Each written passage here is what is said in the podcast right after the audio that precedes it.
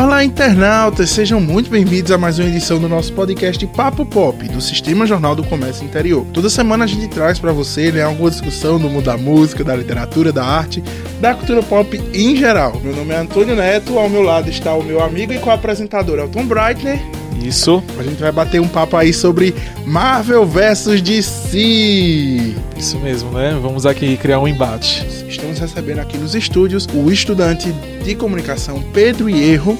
Eu acho que a gente tem que ter em mente uma coisa. Superman, Batman, Mulher Maravilha tá na inconsciência de todo mundo aqui. Todo mundo sabe, você pode perguntar na rua, andar com a camisa, todo mundo vai reconhecer. Aí vamos voltar um pouquinho para 2008. Quem conhecia Homem de Ferro? Quem conhecia Capitão América? E o colecionador de quadrinhos Gilberto Razan. Eu sou decenalta, mas você não me viu em nenhum momento dizendo, ah, Marvel é uma porcaria, só faz bomba nuclear no cinema. Não, não é por aí. Então a gente trouxe gente que realmente entende para falar do assunto. E olha, vai ter briga, viu? Vai ter briga.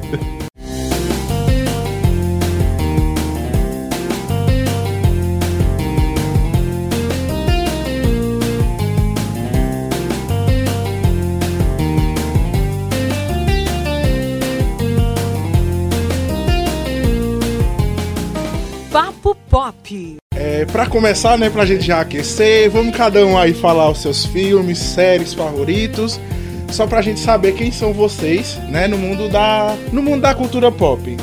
Gilberto, é, fala aí, qual é o teu filme, qual é a tua série favorita? Olha, é, eu tava aqui conversando até com o Elton antes de começar aqui o nosso podcast.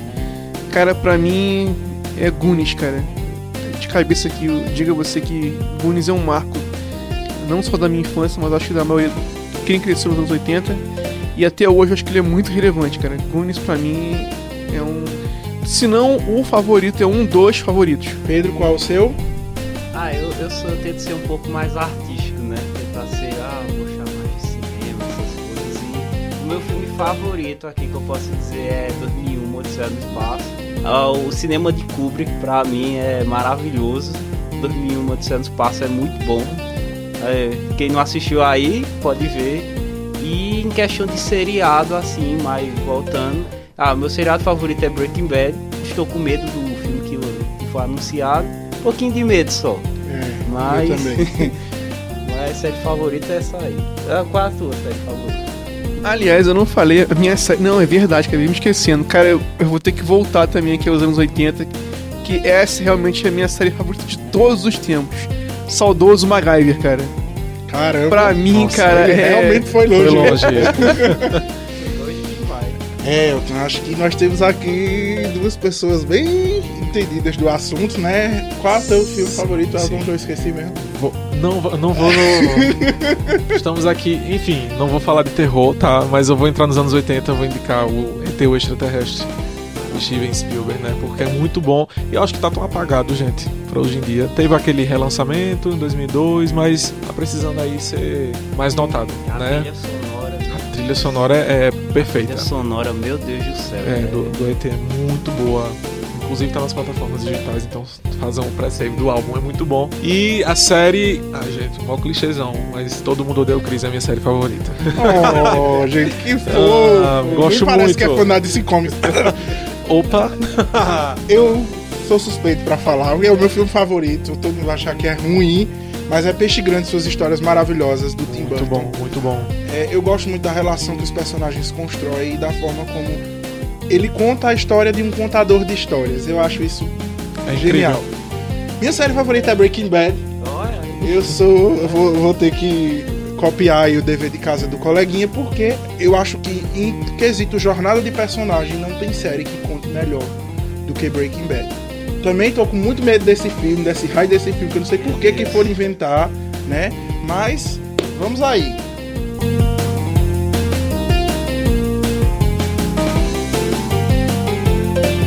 Agora que a gente já passou esse momento de paz, esse momento de confraternização, né? Vamos à pauta do dia, que é Marvel vs DC. Quem tá levando a melhor no cinema? Quem é melhor nos quadrinhos? Que história é essa, Elton? Poxa. Jogou a batata quente pra mim mesmo, né? É foi você que sugeriu o tema. Ah, caramba. tá, gente, comercialmente falando, a gente sabe que a Marvel tá, tá à frente, né? Mas nós, tem- nós temos um exemplar chamado Batman vs Superman, que é Desculpa, a não, melhor. não gravou aqui. Quem, quem, quem tá melhor no momento? Quem tá melhor no momento? Sim, não gravou aqui, pode repetir. Comercialmente falando, a Marvel está, óbvio. Mas nós temos excelentes filmes já DC, inclusive o melhor deles, Batman vs Superman, que é mega injustiçado. E aí? Então tá, né? Tem gosto pra tudo. Gilberto, abre os trabalhos. Olha, é, sem dúvida alguma, a Marvel é, tem saído na frente, até porque a Marvel tem mais filmes que a DC no cinema. Sim, sim. Tem, Sim, tem essa questão. Agora, é, dizer que os filmes da DC são ruins, aí já é um exagero muito grande. E é bom lembrar que o melhor filme de quadrinhos de todos os tempos, Superman, até hoje inigualável, tá? Modéstia à parte aqui. Mas eh, pra mim, até hoje, nenhum desses filmes que já foi feito pela Marvel, ou até os atores da DC, chegam perto da essência do Superman, primeiro filme. Uma excelente adaptação. É um filme pra mim que eu acho que vai ser muito difícil superá-lo. Então, é, comercialmente, realmente a Marvel tá na vantagem. Acredito que a Warner vá investir agora mais Esse na é DC. momento. Mas Esse é realmente é inquestionável que a, Marvel no momento está saindo melhor. E aí, Pedro? Ó, agora é minha vez. viu? Sua réplica. Ele, ele deu, ele deu uma porrada do Superman aí. Eu sei que é difícil levantar, mas é. Olhando em questão de cinema atualmente, eu acho que a gente tem que ter em mente uma coisa: Superman, Batman, Mulher Maravilha tá na inconsciência de todo mundo aqui. Todo mundo sabe, você pode perguntar na rua, andar com a camisa, todo mundo vai reconhecer. Aí vamos voltar um pouquinho para 2008. Quem conhecia Homem de Ferro? Quem conhecia Capitão América? Quem conhecia isso? Então eu vejo o trabalho do Kevin Feige, que é o produtor da, da produtor e dona agora da Marvel na questão dos cinemas. Eu vejo essa construção que ele teve que se provar que o cinema ele ele poderia, porque na época a gente tava vivendo aquilo, ah, tudo é o Batman do Christopher Nolan, tudo vai ser filme dark agora. Eu diria que tudo ainda é o Batman do Christopher Nolan. É, porque tudo é questão de parâmetro, é tudo questão de do que as é, do que era na época. E os filmes na época eram muito fracos, se você for olhar. É, o filme da Electra, ninguém merece. O filme Péssimo. do Demolidor, Péssimo. ninguém merece. É uma época que, que a Marvel teve que vender os direitos dela, que vamos esquecer, né? Ma- ah, Não, continue, continue. mas é, é quando houve esse em 2008 esse investimento para fazer o Homem de Ferro, eu acho que não existe um filme que para iniciar uma história melhor que o Homem de Ferro foi. Ele trouxe um, um ator que ele encaixa perfeitamente no papel e ele causou uma coisa nas pessoas de quero ver mais disso. Gente, Gilberto tá se mexendo, eu acho que ele quer falar. Não, vai lá. Vai, vai. Olha, é só um pequeno adendo aqui eh, em relação ao comentário do Pedro. Veja, é, muito se fala que a Marvel surgiu em 2008. Não, a Marvel, eu não digo assim, cinematograficamente falando, né? É, de 10 anos da Marvel, como foi falado no passado. Pessoal, isso é um grande engano. A Marvel ela já vem desde 98 calcando seu espaço no cinema. Aliás, ela pegou é, a grande brecha que a Warner deu depois do Batman e Robin, entendeu? E começou timidamente com o Blade. Mas o grande marco da Marvel foi os X-Men. Entendeu? E foi graças aos X-Men, ao Demolidor, ao Homem-Aranha e até os péssimos como a Electra, o, o que hoje ninguém, ninguém, ninguém mais conhece, o Homem-Coisa, que saiu direto para DVD. Foram graças a esses filmes mais fracos, vamos colocar assim, que você pôde ter uma Marvel Studios. Entendeu? Sim. Quem sabe se a DC tivesse feito o mesmo, é, com filmes, é, assim, eu diria, até mais fracos que fosse o caso, a gente não tivesse tido uma DC Studios também na época. Entendeu? Então, é, eu acho que isso daí é um, é um grande engano. Se a gente falar, ah, os 10 anos da Marvel, não, a Marvel tem 20 anos no cinema, é, ininterruptos. Sim. Entendeu? E isso você não viu, é, isso você não via nos anos, nos anos 90. Você via sim a DC com a Warner lançando um filme atrás do outro e sem qualquer concorrência por parte da Marvel. Há que se questionar assim a qualidade dos filmes, tudo bem. Mas a DC reinava absoluta. Desde Superman até Batman e Robin, você só via DC nos cinemas. A Marvel sequer cogitava é, é, tentar é, é, chegar próximo disso. Tanto é que esses acordos esdrúxulos que a Marvel fez com a Sony, com a Fox, enfim, com a Paramount, com a Universal, vieram dos anos 90 porque ela estava quebrada. Ao contrário da DC, que vinha firme e forte. Que pôde se dar o luxo de fazer pérolas como Batman e Robin e Batman eternamente. né? Exato, é uma vergonha, né? Do cinema. Não é nem, nem da DC, é do cinema. Mas pode repetir essa vergonha com o Esquadrão Suicida. Um pouco. É, eu, eu, eu entendo esse contexto de, de formação que a DC teve e que a Marvel ela pode ter, pode ter começado um pouco atrás nesse quesito. Nós temos também diversos personagens, né, da Marvel que as pessoas dizem que foi plágio de personagens da DC. É, eu entendo esse argumento aí. É, mas o que eu acho que é mais notório na Marvel, eu diria que é o planejamento, né? Por, porque eles tiveram esse momento horrível nos anos 90, né? Onde eles tiveram que leiloar os personagens e causou uma crise agora, né, com o Homem-Aranha tendo que voltar para a Sony, porque também o acordo que a Sony ofereceu para a Marvel era ridículo de você ter 15% das bilheterias do, do seu filme, mas eu vejo que a Marvel conseguiu sair dessa de uma boa. É, a- o planejamento feito pelo, pelo Kevin Feige no, é, a partir do, do primeiro filme do Homem de Ferro, ele é assim é o que falta na DC pra gente ter filmes convincentes, porque eu vejo muito a DC como ela precisa responder à Marvel no momento, porque olha, eu gosto de Mulher Maravilha, eu gosto de é, Aquaman e a trilogia do Christopher Nolan. Mas se a gente for falar dos filmes da DC que foram feitos de 15 anos pra cá, eu não vejo mais nenhum que seja bom. Meu Deus do céu, meu filho. Você não ouviu quando eu falei de Batman versus Superman? Ó, Não, cara, Marta, Problema de Marta, gente. Batman vs Superman é um assunto um pouco. É um, o Batman vs Superman é um assunto um pouco difícil, né? Porque eu tô defendendo a Marvel aqui, mas eu até gosto do Batman vs Superman. Ele tem. Ele tem não, é, é um filme que ele tem seus erros, a versão estendida dá uma ajudada lá. Mas só que é um filme que ele tenta se sustentar sozinho em tudo que a Marvel fez em vários anos, ele tentou fazer em um filme só. Ah, vamos apresentar a Liga da Justiça com, com, com o Lex Luthor fazendo as artes dos personagens já. Todas essas coisas que não são, é, se encaixam bem. E quando eu entendo o que ele disse da questão da Marvel já existe há 20 anos e tal, essa questão dos contratos foi algo que, infelizmente, que a Marvel estava passando por um momento muito difícil na época. O Stan Lee não estava mais envolvido nos anos 90 diretamente. E eu vejo que houve uma soberba da parte da DC de só nós fazemos filmes bons. Que tem o Batman de 89, que foi o marco do, Sim, sim. da época. Teve o Batman o, o Retorno. Teve todos esses. Aí começou a ver o Batman Eternamente, que já foi meio esquisito. Sim. E já teve o Batman e Robin, que foi um, um pouco mais do que esquisito. Aí eu senti uma so... eu, senti nessa época uma soberba muito grande da DC e tipo em qualquer momento a gente vai lançar um filme bom. Tanto é que teve os projetos de o Nicolas Cage ser o Superman, teve esses projetos todos esquisitos. Aí teve o teve o projeto do diretor do Mad Max que saiu o Mad Max o Estrada da, é, George Miller que ele ia lançar um filme da Liga da Justiça. Aí você sente sempre uma, um, um olhar de soberba deles de ah não, a qualquer momento a gente vai lançar o melhor filme de super-herói de todos os tempos. Aí veio o, o Cavaleiro das Trevas, que na época todo mundo ficou, nossa, o cinema de herói agora está partindo para cinema de arte. Na época as pessoas. Mas só que eu vejo um problema nessa trilogia do Nolan. É uma trilogia que eu sinto que ela não valoriza o, o nome do personagem principal. Que tem lá Batman. E quando a gente pensa nessa trilogia, a gente lembra do quê? A gente lembra do Coringa. Na hora.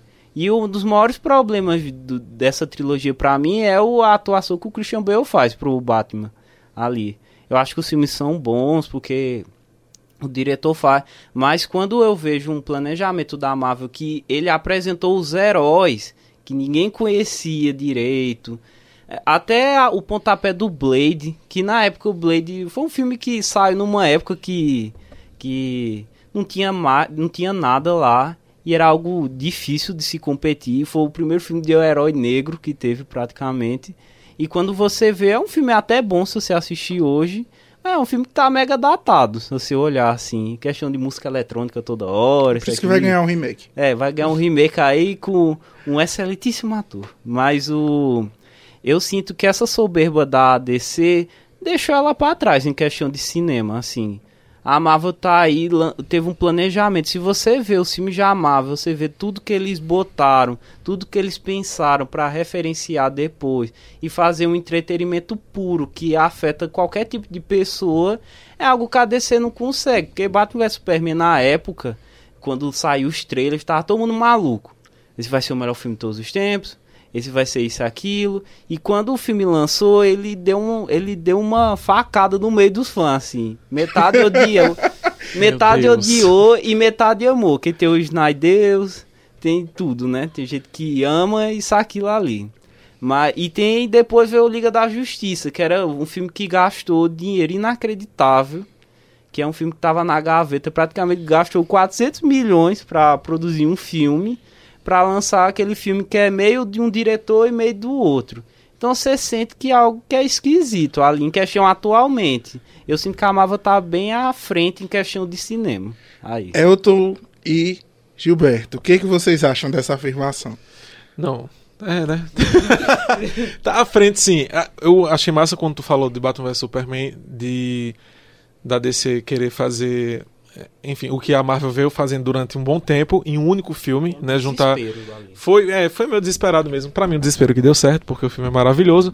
Mas, é, é, de fato, a Marvel tem essa vantagem aí. Eu acho que o universo Marvel cinematográfico é muito coeso, né? Então, assim, é como tu fala. a- as referências que a gente vê hoje foram construídas durante todo esse tempo. É, é um evento anual, né? A gente tem que ir ao cinema para assistir um filme da Marvel. Vi todos. Vou continuar vendo. E, de fato, a DC tá com uns probleminhas aí, mas vão, vão ser resolvidos, né? Vamos ter aí Esquadrão Suicida repaginado, tá? Né? E, enfim, vai vir coisa boa por aí, minha gente. A DC é foda. Vou fingir que eu acredito. Olha, é, tem um pequeno detalhe aí que se chama política de cada empresa, né? É, a DC, ela vinha fazendo já desde o princípio é, filmes pontuais, entendeu? Não, não havia esse contexto do, do multiverso DC. É, ela tentou empurrar isso de sola, vamos colocar assim, de uma vez só. Lógico que não deu certo. Foi uma coisa feita às pressas. E agora ela já voltou atrás fazendo filmes pontuais de novo, como Aquaman, Mulher Maravilha, Shazam. É, mas a gente tem uma coisa chamada hoje em dia um bi, um bilhão. Que se um filme não arrecadar Sim. um bilhão, ele deu prejuízo? Não. Peraí. É, é Quer dizer que todo Concordo. filme hoje tem que, tem que dar um bilhão pra ser chamado de sucesso? Então, por exemplo, você quer um filme mais família do que Shazam? Você não tem. Com certeza. É um filme que vai, desde, a criança menor de todas até um idoso vai gostar. Mas é um filme que tá muito longe de um bilhão. E por isso é um filme ruim, tanto artisticamente como eh, comercialmente? Eu creio que não. Só que colocaram esse rótulo de um bilhão, faz disputa que até por um lado é saudável para as empresas, claro, né? Elas querem ganhar cada vez mais. Mas se um filme não der um bilhão hoje em dia, ele é considerado ruim. Não, e outra, esse, esse patamar que se colocou hoje em dia, desse embate de Vingadores contra Avatar, é, não tem que faturar mais do que o Avatar. Poxa, pessoal, acho que Vingadores mostrou a que veio. Não era necessário ele faturar mais do que o Avatar para ser considerado um grande filme. Com certeza. Então, por exemplo, é, eu- eu- o que eu tô com um, um- não, uns dois pés atrás é com Aves de Rapina, que eu acho que realmente é, tá fugindo, é um, é um ponto muito fora da curva da DC atualmente, na minha opinião. É, mas assim, eu tô muito, muito contente com os próximos filmes da DC. É, Shazam, eu acho que tem muito futuro. É, o próprio Batman do, do. Como é que mesmo o nome dele? Do. do, do- no Vampirinho, como é que é o nome do cara lá? Do. do, do é, o Robert Pattinson. Ah, cara, acho que até ele, se for bem dirigido, se for bem dirigido, ele tem vez sim, por que não? Até porque lembrando que Ben Affleck, né, eu mesmo, eu particularmente não aprovei na época e pra Exato. mim ele foi muito bem. Então, é, d- dizer que, que a DC tá um terror nos cinemas, um fracasso total e completo, eu acho que isso é um comentário muito Marvete. Sim. Entramos, É, gente. eu acho que- Entramos no campo das ofensas pessoais. Não, eu acho que vocês é, questão de análise, entendeu? De ser honesto, entendeu? Poxa, olha Não é um só, eu sou, eu sou DC nauta, mas você não me viu em nenhum momento dizendo, não, a Marvel é uma porcaria, só faz bomba nuclear no cinema. Não, não é por aí. Não. Tá pegando fogo, bicho! Chama o bombeiro lá! E- né? Tem Homem de Ferro 3, tem alguns problemas É, Elton, também. Elton lembrou bem, gente. Eu acho muito Entendeu? engraçado. Se a gente for levar pra essa questão, nós temos filmes ruins dos dois lados. Com certeza. Mas uma coisa que é muito interessante é a forma como esses dois universos cinematográficos foram estruturados. É, se a gente for considerar o começo da- dos novos filmes da DC pelo, pela trilogia do Christopher Nolan, porque que foi muito engraçado, porque assim que concluiu aquele terceiro filme, já disseram, então, a gente vai lançar um, um filme novo com outro ator fazendo o Batman. Então, eu considero aquele ali, o começo do universo DC nos cinemas, a trilogia do Christopher Nolan. O começo da Marvel é o primeiro filme do Homem de Ferro. E se a gente observar como esses dois sucessos pautaram Marvel e DC nos cinemas, porque todo filme da Marvel tem que ser igual ao primeiro filme do Homem de Ferro. Tem que ser engraçado, tem que ser divertido, o personagem tem que passar por uma jornada do herói clássica e se redimir no final. E os filmes da DC, eles acabam sendo um pouco como a trilogia do Christopher Nolan. Eles têm que ser obscuros, eles têm que levar um lado dos personagens que até quem era fã de quadrinhos, sei lá, não conhecia. É, mas eu não acho que esse tipo de abordagem funciona com todos os super-heróis da DC. E aí nós temos exemplos muito bons como Shazam. Sim. E Mas- a própria Mulher Maravilha Concordo, também, que veio mais com- suave, né? Esteticamente Veio falando. muito mais suave. Mas E- o roteiro não é tão bom. E aí, e aí tem um ponto também que eu gostaria de destacar o seguinte, é, eu, acho, eu acho que é uma questão de tempo até que se haja uma saturação do mercado para ambas as editoras. Eu diria que já está acontecendo. Realmente, eu Com acho certeza. que pode chegar, pode chegar uma época, tal, tal qual ocorreu com os Tokusatsu aqui nos anos 80, Sim. que é, você não, não, não tenha mais o interesse do público é, ne- nesses personagens. E aí sim nós teremos um grande problema que seria resgatar eles novamente para os cinemas. Eu não acho saudável estar rebutando o Homem-Aranha a cada dois, três anos. Com certeza. de Deus, não. É, eu acho que não é por aí. Ou qualquer outro personagem, o público vai se cansar disso em algum momento. Principalmente se recontarem novamente, mais uma vez e de novo, a história de origem dele. né, sem dúvidas. E se vão repetir a história da morte, da morte dos pais de Bruce Wayne, né? Pela milésima vez, porque sempre é refilmada. Enfim, é complicado. Eu acho que ninguém devia fazer isso, porque o, o, o Christopher Nolan já fez muito bem no Batman Begins. Com certeza. Todo mundo sabe. O- Olha, aí eu recebi porradas aqui em questão de bilheteria, porque tudo vai pra bilheteria. aqui, Então vamos falar algo que não seja bilheteria, então. Vamos fazer uma análise de filmes que foram lançados. Shazam foi um filme que foi um ponto fora da curva, foi aquele filme que disse, eita, a gente tem uma data pra lançar um filme, o que, que a gente vai fazer? Aí não, bora fazer um filme leve, um filme que não seja tão caro, vamos fazer sair. Porque tava vindo daquela megalomania que foi o Esquadrão Suicida, que é um filme que só praticamente só toca música do que passa filme. E vai e pega os outros. Vai, pega outro aí. A Mulher Maravilha. Foi, um- foi um sucesso aí, né? Tem toda a sua importância. Que eu acho que. Tava mais que na hora de botar um, um personagem feminino pra ser é, protagonista. Não sei porque demorou tanto. Infelizmente, os que tinham. É, as que tinham sido antes é, foi a Electra, que é o primeiro filme de uma mulher. Mas é, É, em questão de, de Marvel, assim. Não, peraí, agora eu vou ter que falar. Vai, Velho, não usa o filme da Electra como exemplo. é Não, horrível. vocês estão- vocês estão muito por fora. A primeira heroína no cinema se chama Supergirl. Sim, Vocês se claro. esqueceram disso? Claro. Olha desse, de 80. olha desse pioneiro aí, em 84, 84. colocando heroína nos cinemas. Entendeu? Então, muito se fala da, da Mulher Maravilha, da Capitã Marvel, mas espera lá, há mais de 30 anos a gente já tinha um Tudo bem, o filme não foi muito bem executado, vamos É. colocar por aí. Com certeza. Mas foi pioneiro. É, foi aquele pioneiro de vamos fazer aí, né, o filme. Não, tá aí, a feito, gente tem é. um orçamento aí, vamos fazer, né? Mas infelizmente ninguém assistiu, a não ser umas 10 pessoas, né? Mas Olha, olha o argumento da bilheteria Olha, aí. Eu vou ter que, eu vou sair desse argumento aí. Tem que concordar com o Gilberto, hein? Vou sair dessa bilheteria aí. Vamos fazer uma análise aí. Homem de Aço foi um filme que, tipo, é, hoje em dia ninguém se lembra. Uma pena, questão. viu? Que é um filme que é, tem suas qualidades. Ele dá uma, dá uma derrapada no final, porque o filme, o filme tá bom, tá coeso, tá pesado. Ele conta a história de uma maneira boa. Ele faz umas elipses maneiras, sabe? Do, do passado pro, pro presente, que eu acho até tem uma qualidade ali. Ele dá uma perdida no final, porque tem que ter aquela luta inacreditável, que eu até acho que tem sua qualidade. Mas eu, eu acho que depois do Homem de Aço começou essa megalomania aí que eu já falei antes. O Batman vs Superman é um filme que pra mim é, é mediano, um mediano pra bom. Esquadrão Suicida é um. Eu não tenho nem adjetivos pra botar nesse filme aí. Foi um tropeço, viu? Porque esse Realmente. filme tinha um potencial, meu amigo. Quando, to- quando passou o trailer tocando Queen, eu me arrepiei todo. Porque é Queen, né?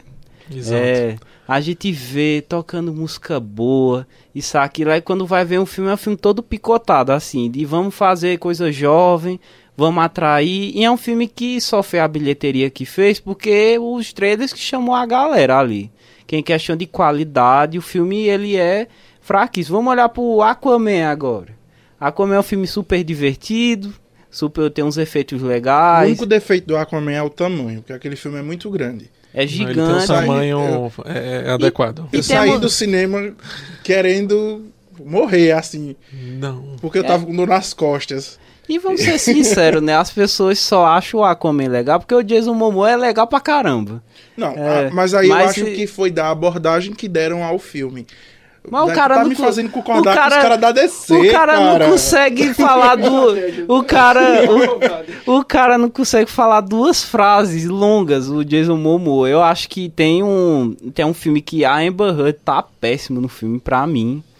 Em questão. Eu acho que poderia. Eu acho que a Nicole Kidman tá até boa. Mas o. É, um- Ela é sempre boa. é exatamente. Mas o. Roland Rouge Elton. Não. Não, o Moulin Rouge não. Isso. Mas o, é um filme que ele tem seus defeitos, mas você vai vendo aí. é- São sempre filmes medianos. Mulher Maravilha faz um feijão com arroz ali. Né, um roteiro. É um roteiro que jogou na segurança ali. Meu Deus, a gente tem que lançar alguma coisa que dê certo aqui. Vamos fazer o filme mais colorido. Vamos tirar aquela é, cor alumínio que tinha o, o uniforme dela no filme anterior. Vamos fazer um filme aí. Aí faz um filme que ao mesmo tempo quer e não quer algo. E fica um filme que às vezes é, é termina a ser feliz. É um filme esquecível se você for parar Meu Deus. assim. Meu Deus. Mas é um filme Ai, que Deus. faz, o fe- faz o feijão com arroz pra mim. Eu queria ouvir é, uma análise de Elton e de Gilberto Ih, rapaz. sobre o, a trajetória cinematográfica da DC.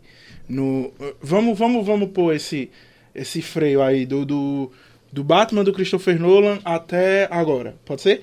Mas é, eu creio que, que o, o problema do universo cinematográfico da DC são os finais. Eles sempre acabam se perdendo nos finais. É, Mulher Maravilha. é, eu não vou.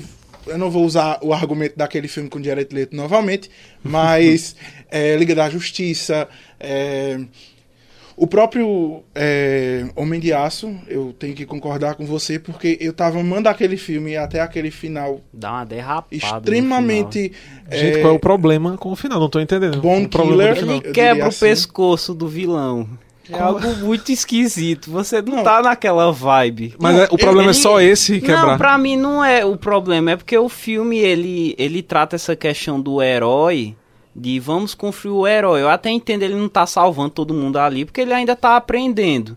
Mas o filme, ele chega no... é, em questão da batalha em Metrópolis, eu não vejo problema. Acho que tem que ser aquilo. Aquela Mas- batalha é linda. É, mas a batalha anterior lá, com os dois caras, eles destruíram a cidade pequena lá. Eles destru... Mas é, é um Eu filme acho que isso aconteceria se o Superman existisse. Mas é... Eu vejo por esse lado também. Não, eu até entendo, mas é um filme que ele faz isso, ele tipo tá numa vibe de é, os dois pais dele, né? Dizer, não, não, não haja, não, você foi, você nasceu pra isso, tá nessa construção maneira. Aí quando chega, quando chega o desafio final, o filme meio que eu acho que ele esquece dessa construção que ele tá fazendo. Que ele tá é, dizendo o se eu devo agir, se eu devo fazer, e eu acho que meio que dá uma uma derrapada no final, porque ele dá um beijo na, na Lois Lane com a cidade destruída atrás. Eu não vejo problema. com Eu isso. também não, Meu beijaria Deus também. céu. Gilberto, o que é que você acha? Olha só, é, vamos fazer aqui um- uma análise um tanto quanto sucinta da DC nos cinemas. Vamos lá. É, a DC ela surge nos cinemas ainda, ainda nos anos 70, com Superman. E ela começa muito bem de passagem. Sim. Tentou algumas coisas com o Monstro do Pântano, que não surtiram efeito, entendeu? Até a Supergirl, que deveria ter sido um mega sucesso, mas por um motivo ou outro não também não, não, não, deslanchou. E aí você tem o que? Batman já no final dos anos 80, um filme que já vinha com quase 10 anos de atraso, por causa do, de questão de roteiro, de direção, mas enfim sai e dá um novo fôlego para DC. Então, quer queira, quer não, a DC passou de 77 até 97, que são 20 anos, é, reinando nos cinemas. Entendeu? Sem qualquer. Eu não vou dizer qualquer é, é, tentativa de tomada de poder da Marvel, porque a Marvel tentou com o Capitão América, com o Justiceiro. Mas quer dizer, quem é que se lembra disso? É. Entendeu? E a DC passou por um momento muito difícil nos anos 90, com filmes fracos como O Aço, é, Batman Eternamente, Batman e Robin, que são filmes fracos que sepultaram a, a, editora momentaneamente no mercado cinematográfico. E aí que a Marvel entra com quem? Com a Fox, com os X-Men. É, a DC, ela viu de camarote a Marvel ascender com esses filmes. E o que foi que ela fez? Mulher Gato, pífio. Jonah X, pífio. É, Lanterna Verde, pra mim também foi pífio. Quer dizer, o Batman do Christopher Nolan, não, assim, eu vou ter que falar de você, porque o Batman do Christopher Nolan é algo totalmente fora da curva não era a intenção da DC, nem do Christopher Nolan, é, criar um multiverso ou então é, se aproveitar desse Batman para criar novos filmes de heróis. Aquilo nasceu de um projeto para ficar contido numa trilogia e ponto final. Exatamente. A Fez- visão de Nolan, né, fechada no começo, meio e fim. Já o, Homem, o, o, o Superman o Retorno, não. Foi um filme que deveria trazer o personagem de volta aos cinemas. Pra mim não é um filme ruim, mas também tá longe de ser algo digno do Superman. E assim, não querendo ofender ninguém, atacar ninguém de jeito nenhum, mas eu acho que é muito mimimi quando se diz que os filmes são ruins da DC. São filmes medianos, na pior das hipóteses. Eu falei mediano. É, não, mas eu digo, não, mas eu tô. eu, eu falo de maneira, de uma maneira geral. É, você vê muita gente reclamando, ah, mas os filmes não estão assim, não estão assados. Eu não acho que é por aí. E saindo da bilheteria e indo pra uma questão artística, entendeu? Quem tem o maior número de Oscars até hoje? Ah, pronto. Eita. É, mas é, pronto, já, já que é pra gente é, falar do lado artístico Não, também. Sim, vamos pra esse É, a DC, pô, cara, eu acho que até, e até vou ter fazer um adendo, eu acho que é uma injustiça com a Marvel, a Marvel deveria ter ganhado já alguns Oscars, entendeu? Mas a DC, meio que, eu acho que até meio que capengando, entre aspas, ela vem conseguindo obter. E aí, se você for, for, for parar pra analisar por esse lado, ela vai dizer, poxa, se a gente, aos trancos e barrancos, conseguimos Oscars, imagina com o potencial máximo. Sim, mas tá Entendeu? faltando. E o que, na minha opinião, o que, o que estraga DC nessa questão é, midiática da, da, da TV e do, do cinema é porque ela se subdividiu agora com o streaming dela, com a Warner e com os cinemas. A Marvel tentou unificar tudo numa coisa só, parece também que não deu muito certo, porque Sim. a Shield deveria ser o braço da- do, da- do, do, do Marvel Studios na, na TV e não foi. É, mas enfim, a proposta era que a Shield fosse uma extensão. Vamos dizer, vamos dizer que a Shield foi- foi- seria a pioneira do, do, do, do Disney, né? Do canal, do, do canal de streaming da, da Marvel. E não foi isso o caso. Pra mim foi um grande bola fora. Não, no quesito séries, e, e, e eu gostei que você tocou nesse assunto, porque é, é o próximo ponto, né? Pra, agora parece ser o próximo ponto, a construção de um universo no mundo das séries. E nesse ponto eu tenho que concordar com você que a Marvel só teve fracasso até agora. Tem dois pontos fora, fora da curva, que são Demolidor. Demolidor e Jessica Jones. Mas ainda assim não foram séries que conseguiram se manter é, à altura dos personagens, principalmente Demolidor. Mas É, o, continue. é assim, é, falando da, da DC na, na, na televisão, ela vem muito bem já desde os anos 60 com Batman. Sim. Entendeu? A, É. D- a DC ela vem se mantendo na televisão já há mais de 50 anos. Tudo bem, teve algumas bombas com aves de rapina, acho que talvez você se lembre que aqui no Péssimo. Brasil é mulher gato, Mulher gato. nada a ver, enfim. É, teve já as, as suas bombinhas pra lá, mas de um modo em geral ela vem conseguindo se manter. Entendeu? Eu acho que o que falta pra Marvel nesse sentido é o que ela pretende fazer agora com, com as séries direto pra televisão da, do universo cinematográfico. Vai dar certo? A gente não sabe ainda disso. Mas a DC, você pode ver que com, mesmo com esse racha é, entre Warner e DC, que pra mim não tem o menor sentido, pra mim isso é uma bola fora, entendeu? Ela vem conseguindo criar um multiverso. dentro das séries dela. E isso deve ser algo louvável. O que vem esse ano agora com Crise nas Infinitas Terras, cara, isso é um marco na televisão. Estou conseguindo unificar várias séries de várias épocas, é, trazendo tudo isso daí à tona. E pros fãs de quadrinhos, ah, cara, eu acho que isso daí é, é um, um, presente mais do que especial. Entendeu? E você não vê a, a, a Marvel deu uma bola fora agora com o Homem-Aranha na questão do multiverso. Poxa, a trama vinha tão bacana do Homem-Aranha de, de, é, Homem-Aranha Longe de Casa. Parecia que a gente ia ter realmente um multiverso Marvel com um mistério outro, outra realidade. Mas não apelaram para a origem mais simplória possível do personagem, embora seja coerente com os quadrinhos. Mas acho que ela perdeu uma grande, uma, uma, grande oportunidade de lançar o multiverso dela nos cinemas. O multiverso já já vem, Doutor Estranho.